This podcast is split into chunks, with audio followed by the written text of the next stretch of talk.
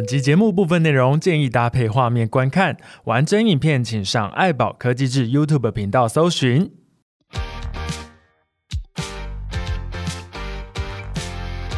各位观众朋友，大家好。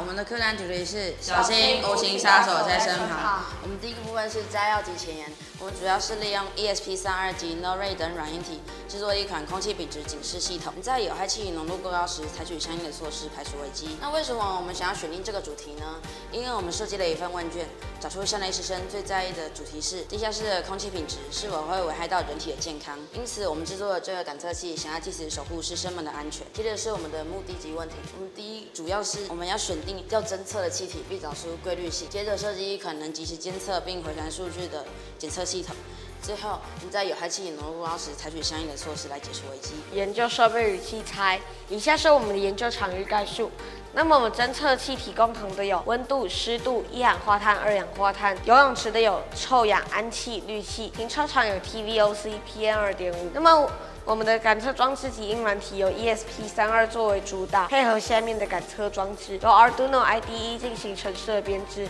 ，MQTT 进行程式的传达，NORA 进行管理及储存，JSON 作为储存格式。我们有分两种版本，第一种是有风扇、LED 以及蜂鸣器的版本，另一种是没有的。接下来我要讲研研究过程及方法。好，研究过程，首先我们会制作我们的感测装置。并在自然教室进行基准值的奠定，然后摆设感测器。停车场有两处，而游泳池有三处。最后进行资料整理及分析。系统运作方法，我们有分三个区块。第一个区块是以 ESP32 为中心的感测装置区块，作为桥梁的 WiFi MQTT 区块，还有我们的系统大脑 n o r a 区块。感测装置首先会侦测是否连接到 WiFi MQTT。如果是的话，就会每十秒一次进行感测器数值的读取，然后侦测是否超标。如果超标，就会进行启动排风设备及提示设备，然后进行荧幕显示。然后我们会将资料转换成 JSON 档格式，并侦测 No-Ray 端是否提出请求讯息。如果是的话，就传送数据。No-Ray 每一秒读取电脑时间，并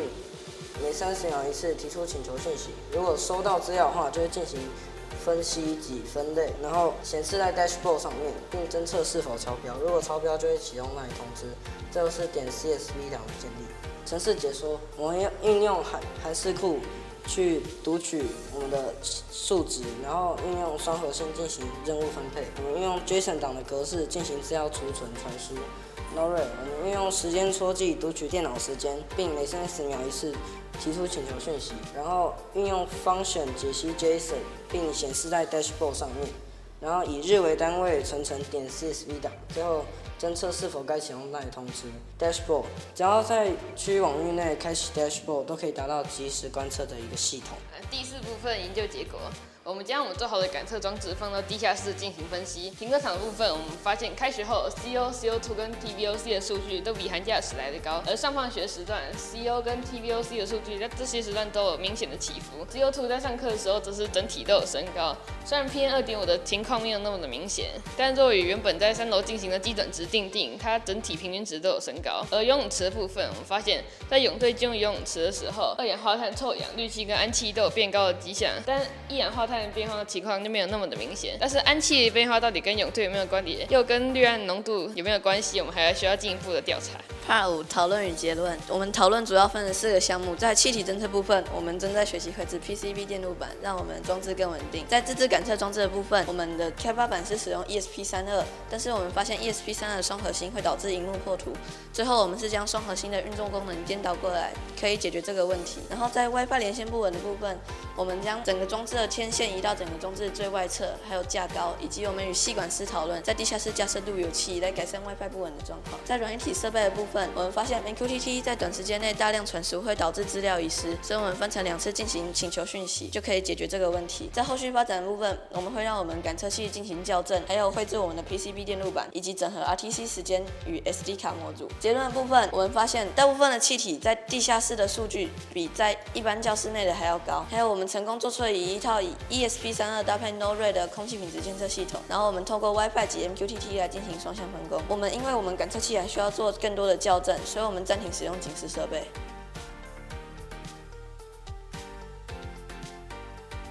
呃，我当初加进这一团的原因是因为当初我们五上也是要进行一个独立的研究，而当时我们创世老师就邀请我来参加这个社团。然后回家之后想了一想，就是因为我本身也学过一些 Scratch 的基础的程式，所以我就想说看能不能这边学到更精进的程式，所以我就进来了。呃，我收到这个团队邀请的时候，我非常的高兴，然后就是说自己能。精进资讯这方面的能力。我加入这个团队的原因是因为我们创思组每年都必须要做一个研究，而刚好那时这个团队又发出邀请，我也觉得我可以尝试看看这个新的东西，因此我就加进。当初我收到这个团队的邀请的时候，我想说我也没有什么重要的事情要做，所以就想说接触看看自己没接触过的领域，于是就加入了这个团队。结果加入一段时间后，就发现这个团队还蛮好玩的，所以就一直待在这个团队里面。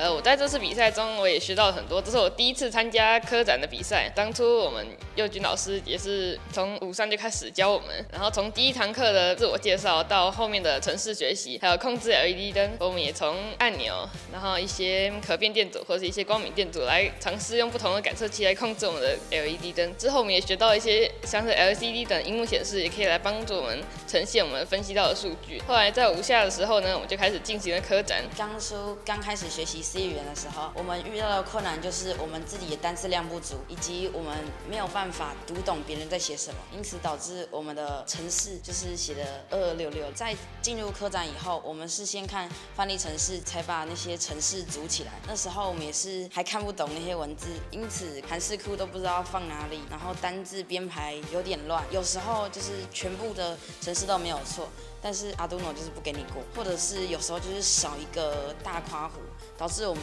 在那边找了半小时才找到这个错误。那么我们也学到很多东西，比如说我们接 LED 时，我们也学到了一些，比如串联并联的复习，因为当时我其实完全忘记串联并联，或者是后面也教到一些可变电阻 LCB 的荧幕显示那些的。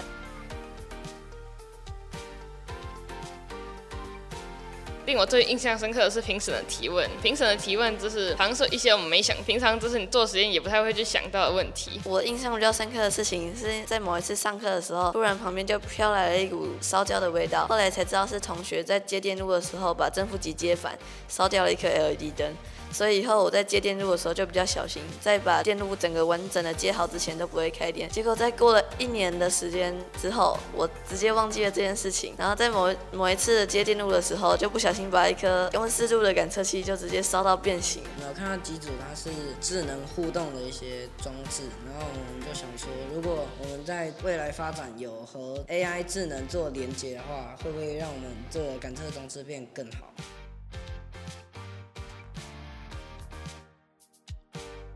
是我也很，我们也很感谢易师傅及陈教授、陈林志教授的指导，他们给了我们很多的建议，所以才有我们现在的作品。包括我们装置上下面的这个洞洞板，也是易师傅提供给我们的。然后我还要再感谢我们后面的佑君老师，还有我的明恩老师一路以来的支持，还有同学们的配合，才有今天我们现在的作品。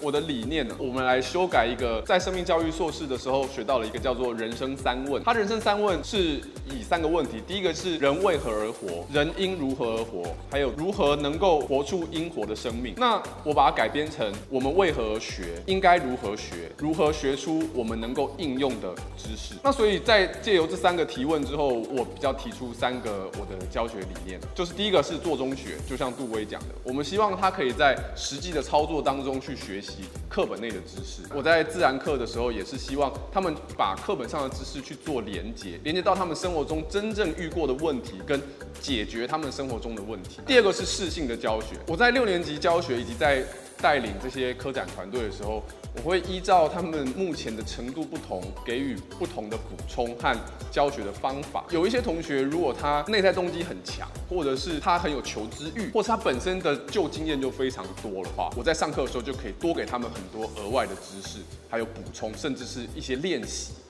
增加他们的难度。可是那如果另外一方面有一些本身学科能力比较弱一点的，所谓的学习低成就的学生呢，我就会比较偏向于给他们多一点的引导，还有包含一些知识的提点，让他们能够快速的抓到重点之后完成这个任务。增加他们的一些自信心。那第三个是我在上课的时候比较喜欢是苏格拉底式的产婆法，也就是所谓的结问法。在这个方法呢，就是我会提很多问，但是我不告诉他答案。我希望他们可以从问题当中去寻找一一些线索跟脉络，然后去厘清自己的想法。跟思考方式，一步一步的借由我们打好底的基础，建构出最后这个问题的答案，进而提升他们自己的能力。那借由这样的过程，虽然可能会刚开始很缓慢，但是久了之后，他们就会学习如何自己去思考，自己找答案，自己建构自己的知识模型。鹰架也不见得需要别人搭了，他可以自己搭自己的鹰架。所以前面慢，但是后面会成长得很快。这是我的教育理念跟想法。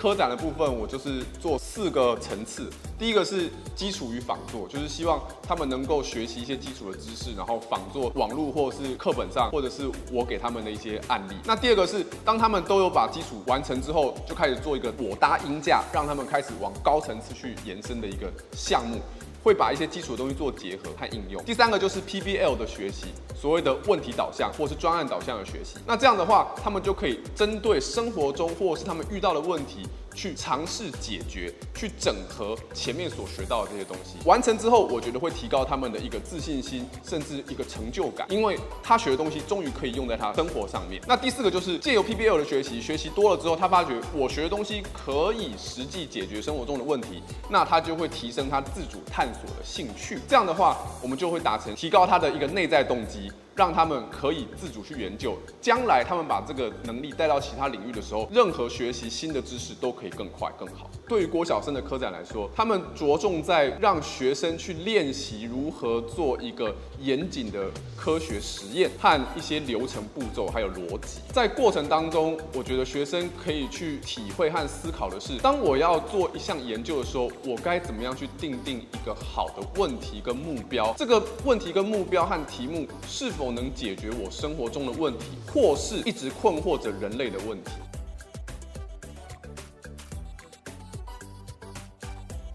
比赛的话，我觉得在比赛过程当中会让我比较痛苦的，第一个就是时间不够，包含是学生在校的时间，他们有这么多课要上，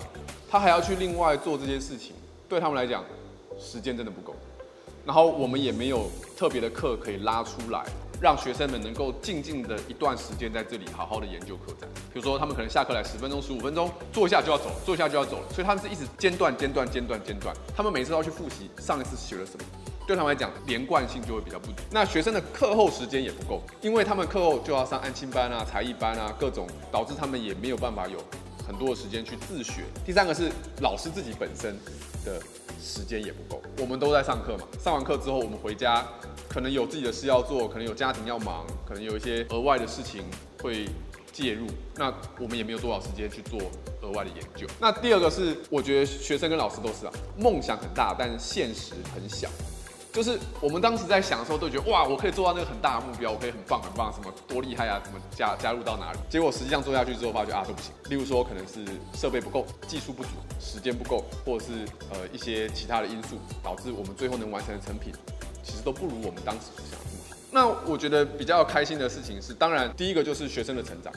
学生开始去理解说，哦，原来一个比赛长什么样，还有在研究的过程当中需要注意些什么。跟评审的沟通过程当中，也知道说，哦，原来评审在意的是什么点，而我们说出来的是什么内容，该怎么样去做一个调试，让别人听得懂我们说的话，还有怎么样去介绍我们的作品，别人才会乐意的去接受和。给我们高的分数。那第二个是，我觉得学校的支持还有家长的支持，让我感到很很开心的。在这个过程当中，如果学校对于我们的需求都能够给予相对应的回应，然后家长也都很配合我们的一些需求的话，我觉得老师在带起来也会比较快乐。第三个的话，是我看到朋友之间的互助，就是在整个科展过程当中，有时候我也技术不足，所以我要去询问一些其他人领域的朋友。哎，他们都很愿意给予协助，不管是材料上的协助啊，技术上的指导啊，课程上的开发，或者是一些疑难杂症，他们都愿意协助。我就觉得哇，有这群朋友真的很棒，我真的觉得原来我身边有这么一群人，默默在支持教育跟支持我这些人。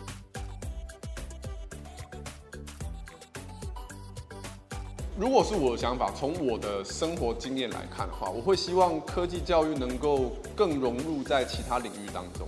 不要是常常被提出来，就是想到科技教育就想到哦电脑、写程式，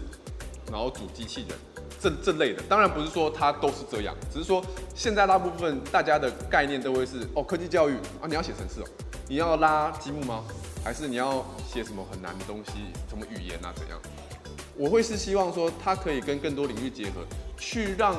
科技教育充满着每个不同的领域跟生活中的每个角落。所以那时候，我我也做了这个，这个现在看不出来，我也做了这个，我我也做这个作品，就是那时候跟我们的美术老师结合，我们那时候刚好做交通安全评鉴，全国的交通安全评鉴，我就做了这个，它呢就是可以。去控制每一个 LED 灯环的发光，让它变成一个红绿灯，所以把它那时候贴在我们的校园的门口穿堂，当做是交通安全教育的一环，做一个布景，让它融入在生活当中。那学生们那时候看到刚开始就很新奇啊，因为会亮、会动、会有反应的东西，他们就会驻足停下来看。然后有时候学生会跑来问我说：“老师，那你做的对不对？”我说：“对啊。”然后他们会问我说：“怎么做的啊？怎么样？”那这时候我就觉得，哎，引起他们的兴趣了，他们就会比较有愿意有有这个动机来学习这样的内容。原来我学这些东西是可以应用在生活上，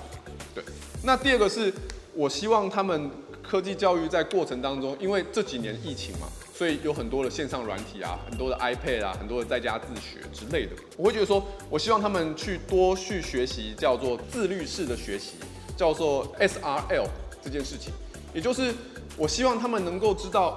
iPad 这些科技产物，并不是只能拿来让他们玩游戏，而是借由好的自律式的学习，可以让这些装置成为你学习的助力，而不是只是拿来玩，然后玩手游啊，我玩 iPad 啊，看影音啊，他们应该是可以借由各种不同 App 程式去增长他们的知识，增强他们的学习能力。这边必须得讲，就是像我们在学学校内用一些 iPad 啊做一些学习的时候，还是会有学生在下面偷偷的玩一些。游戏啦，或者是看一些影片，我就觉得希望他们能够变成自动自发的是，我拿到这台 iPad 的时候，什么时候该做什么事情，我可以玩，我可以看影片，但是我该学的时候就是用 iPad 来学习。学生的成长的阶段是从他律到自律的阶段，所以当他遇到一个新的学习方式的时候，我相信大部分的人都会先从他律开始，再变成自律。所以刚开始我的方法会是先用一些软体的手段，或是比较强硬的手段，让他们不要去做这些事情。例如说，我会课堂间巡视，然后我会用 App 程式做锁一些网络啊，或者是一些画面的方法，来让他们 focus 在课堂上。但是另外一方面，我也要尽量的去设计我的课程，引诱他们参与课程，然后让他们很忙，他们因为他们要完成任务，所以他们就没有时间去做其他事情。然后呢，慢慢的引发他们内在动机，就是我可以用这东西去做更有效率的事情，或者是我可以用这个装置去学习更多的内容，借此引发他的内在动机。然后接下来他就会自己主动的舍弃要游玩的时间，而去追求他想去完成的任务。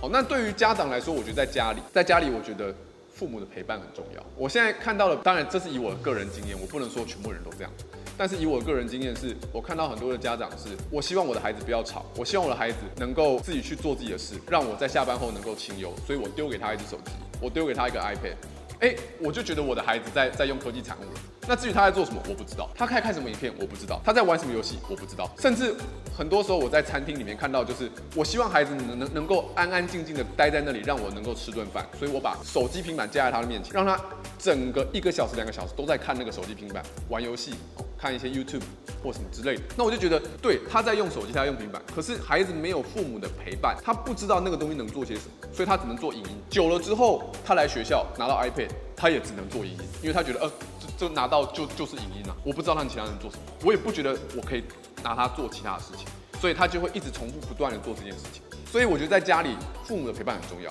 刚开始的习惯养成。一旦他定下来之后，后面要改就很难。所以让孩子们开始接触这些三 C 产品的时候，刚开始的父母陪伴会非常非常的重要。父母要去引导他说，这个时间点我们能做些什么，不能做些什么。然后我们可以用这些装置软体去帮助我们生活上解决哪些问题。那什么时段可以让你休闲？什么时段我们要拿来做学习？当这个东西深刻的烙印在孩子的心中，跟他的生活习惯当中之后，接下来他才能去分辨什么时间点该做什么事情。所以在家庭上面，我觉得家长的陪伴很重要。